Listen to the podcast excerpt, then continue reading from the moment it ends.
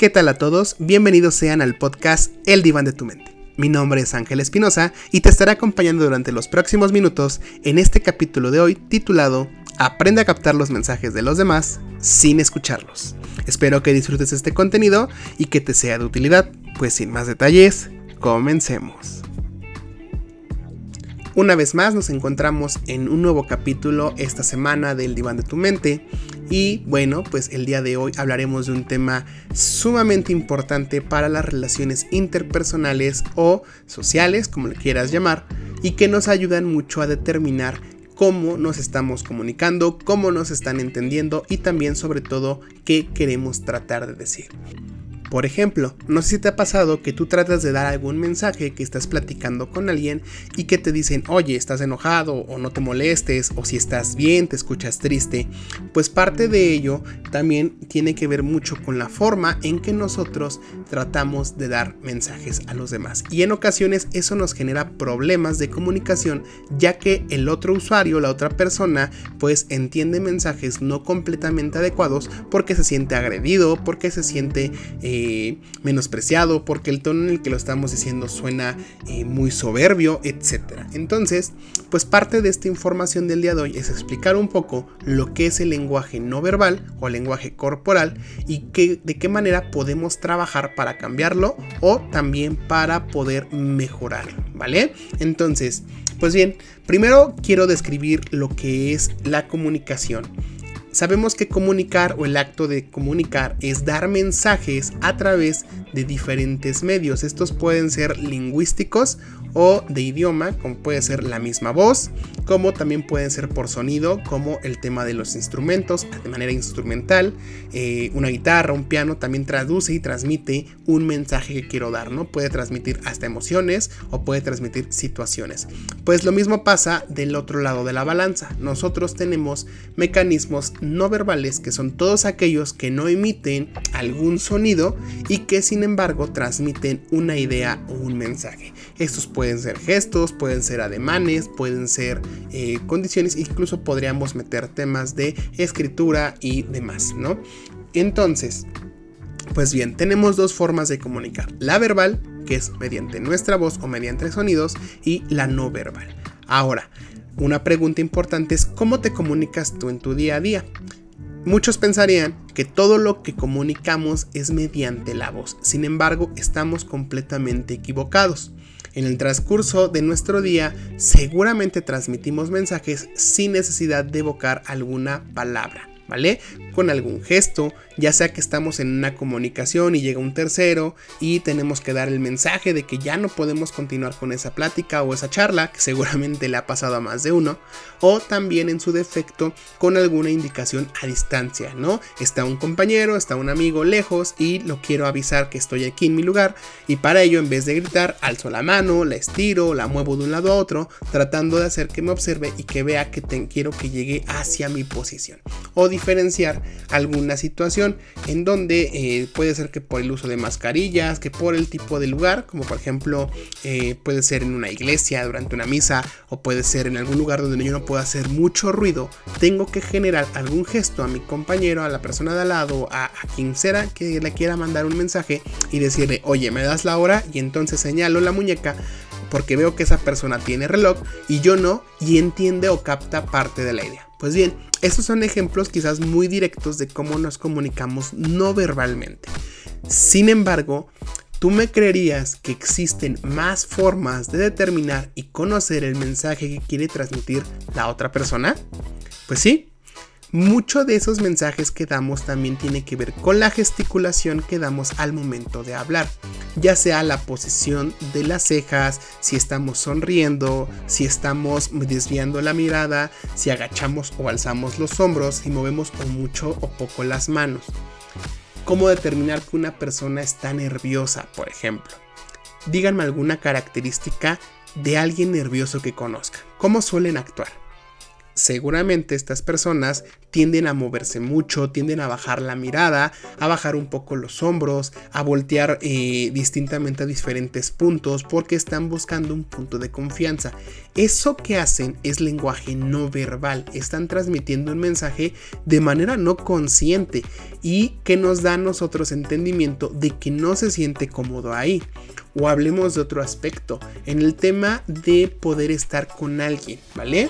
Esas famosas indirectas que tenemos al momento de conocer a una chica, a un chico que nos atraiga y que, eh, nosotros queremos tratar de acercarnos a esa persona, sin embargo no logramos comprender el mensaje porque esa persona se muestra no interesada, ¿no? Eh, dice, ah, sí, claro, salgamos o hagamos algo, pero el contexto, la forma en que lo dice y las expresiones no se están diciendo que no es ahí o que no quiere. Esto puede ser muy útil al momento de tratar de relacionarnos con otro. Pero también hay que tener mucho cuidado con el tipo de lenguaje que estamos observando, porque puede ser fácilmente mal interpretado. Y a esto voy. Hablar de lenguaje no verbal para un psicólogo es conocer los aspectos y comportamientos que estamos demostrando de cierta situación. Es por eso que en ocasiones tratamos de evidenciar el cómo reaccionas y en qué sentido o a qué sentido me evoco. Muy fácil, me está contando una historia esta persona y de repente veo que tiende a desviar la mirada, que tiende a evitar el contacto directo, que tiende a encerrarse en una serie de resguardo, cruza los brazos, los baja y pone una mano encima de otra, se cohibe, se retrae, buscando tener una coraza. Y eso para nosotros es una corazonada de que quizás la historia no esté siendo completamente verdad o real. Entonces, imagínate que tú tienes el conocimiento de detectar este lenguaje en el otro y sobre todo de poderlo realizar o adaptar de acuerdo a tus necesidades. Hablemos de negocios. Cuando tú estás negociando, una de las primeras reglas del negocio que es cuando estás negociando un precio es que tú no tienes que lanzar la primera oferta, ¿no? Sin embargo, también juega mucho el aspecto de cómo te comportas delante de, esa otra persona cómo te muestras confiado eh, o quizás preocupado o desesperado, que son mensajes que los negociadores y los vendedores logran entender muy bien, porque a partir de eso dirigen la negociación hacia un punto donde para ellos sea más favorable. Este ejemplo te lo doy porque muchas veces no cuidamos y no nos percatamos de ello. Ahora, ¿de qué trata o qué trato de realizar con este pequeño podcast del día de hoy? Pues bien, que tú seas consciente de cómo estás transmitiendo el mensaje y si la otra persona está considerando esos aspectos, porque aunque tú no lo creas, incluso tú logras percibir o recibir todos los mensajes no verbales del otro. Tú sabes, y vamos a hablar del tema de más confianza en tu familia. Curiosamente, tú sabes cuando tu mamá, tu papá o tu hermano si es que tienes hermanos, está enojado o enojada porque hace o realiza ciertos comportamientos que solo ejecuta cuando está en esa emoción. Mi mamá cuando se enoja siempre lava los trastes, no dice nada, llega, lava los trastes, se acuesta, quiere ver la tele y evita el contacto. Y entonces mi cerebro me traduce esa información en un, ah caray, está enojada pues qué hice o qué hizo mi papá o qué hizo mi hermano y te acercas a los demás a indagar, oye, este, tú sabes si mamá está enojada, sabes si le pasó algo, tú le hiciste algo. Ese tipo de reacciones que tenemos nos llegan eh, por mensaje, por conductas, por comportamientos. Eso lo podemos ejemplificar con el resto de personas cuando tu jefe en el trabajo está de malas, cuando está de buenas y sabes que es el momento para pedir permiso y no necesariamente tiene que decir, oye, hoy estoy muy alegre, ¿no? Hoy te voy a dar permiso de tus vacaciones, hoy te voy a dar permiso de salir temprano, sino que nosotros a manera coloquial, que es algo que vamos estudiando y aprendiendo, vamos comprendiendo de su lenguaje no verbal y corporal. Entonces, obviamente nuestro cerebro genera mecanismos para traducirlo porque sí, estamos acostumbrados a observar y desde nuestra genética era una forma de sobrevivir antes y al día de hoy también lo podría ser. O veamos a los bebés o a los niños. Los niños son expertos en leer el lenguaje no verbal de las personas, ¿no? Y pasa muy seguido que el chiquito de 5 o 6 años tiene súper medida la cuchara, de una forma de decirlo, de mamá o de papá. Sabe cuándo hacer y cuándo no hacer. Y para esto es porque se le ha pasado los primeros años de su vida observándonos. Entonces, imagínate que tengamos desarrollado mejor el sentido de la observación. Cuando tú dialogas con una persona desconocida, tú puedes recibir muchos mensajes o mucha información de la forma en que se para, de la forma en que te está hablando, de la forma en que te mira, eh, si está moviendo mucho los brazos o no, si los tiene guardados en una bolsa, porque eso te da carnita para que puedas interpretar por dónde va la situación. Y lo mismo pasa en una cita. Cuando las damas están tocándose mucho el cabello, cuando las damas están reaccionando de una forma en donde las manos están acariciando mucho la taza y esto puede aplicar tanto para niñas como para hombres, ¿no? Los caballeros que están meneando constantemente las manos, las tazas, muestran sentidos de, de ansiedad y es normal estar ansioso en un momento en donde tú sientes ese nerviosismo por esa otra persona. Esos mensajes nos hablan de un interés buscan frecuentemente nuestra mirada o la mirada de la otra persona, buscan frecuentemente el contacto, aunque no te tome de la mano, ya sea que te acomoda tu bolsa, que te acomoda eh, tu camisa, que hace algo que se acerca a ti. Esas muestras de acercamiento muestran o datan de interés. Entonces, ya hablamos del lenguaje no verbal, de en dónde podemos observarlo y cómo se va realizando. Pues bien, hay muchos mensajes muchos mensajes y dentro de esta forma, pues no todos necesariamente los podemos decir en este momento. Sin embargo, yo te puedo hablar de tres formas de recibir o comunicarse. La primera, pues sería una forma de ser abierto, de ser extrovertido, de mostrar confianza.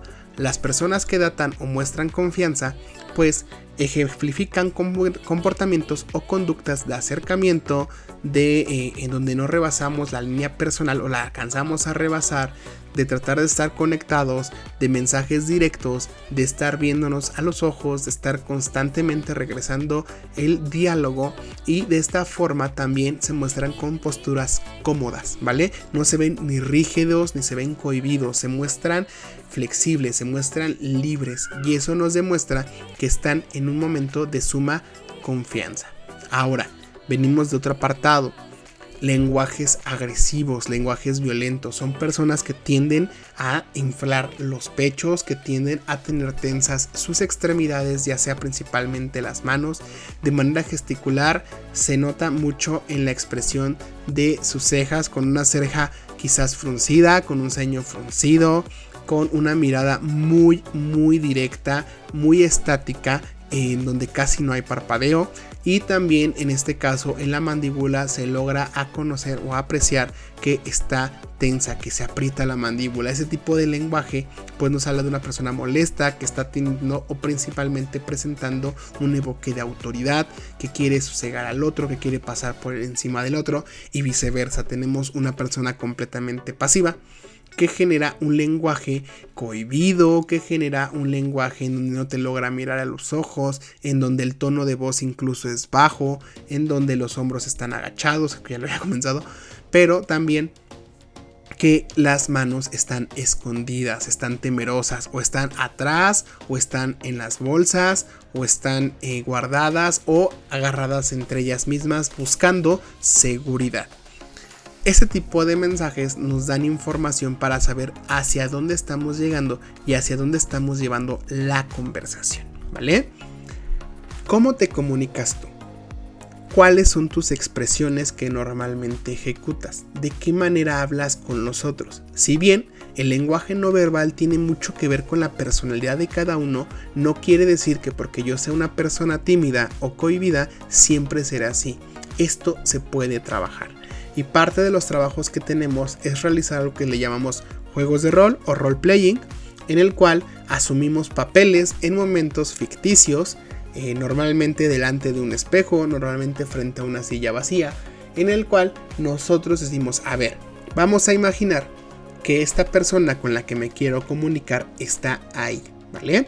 Ya sea mi jefe, ya sea mi cita, ya sea mi maestro, ya sea mi mamá, mi hermano, etc. Y trabajas esta forma de hablarle al otro.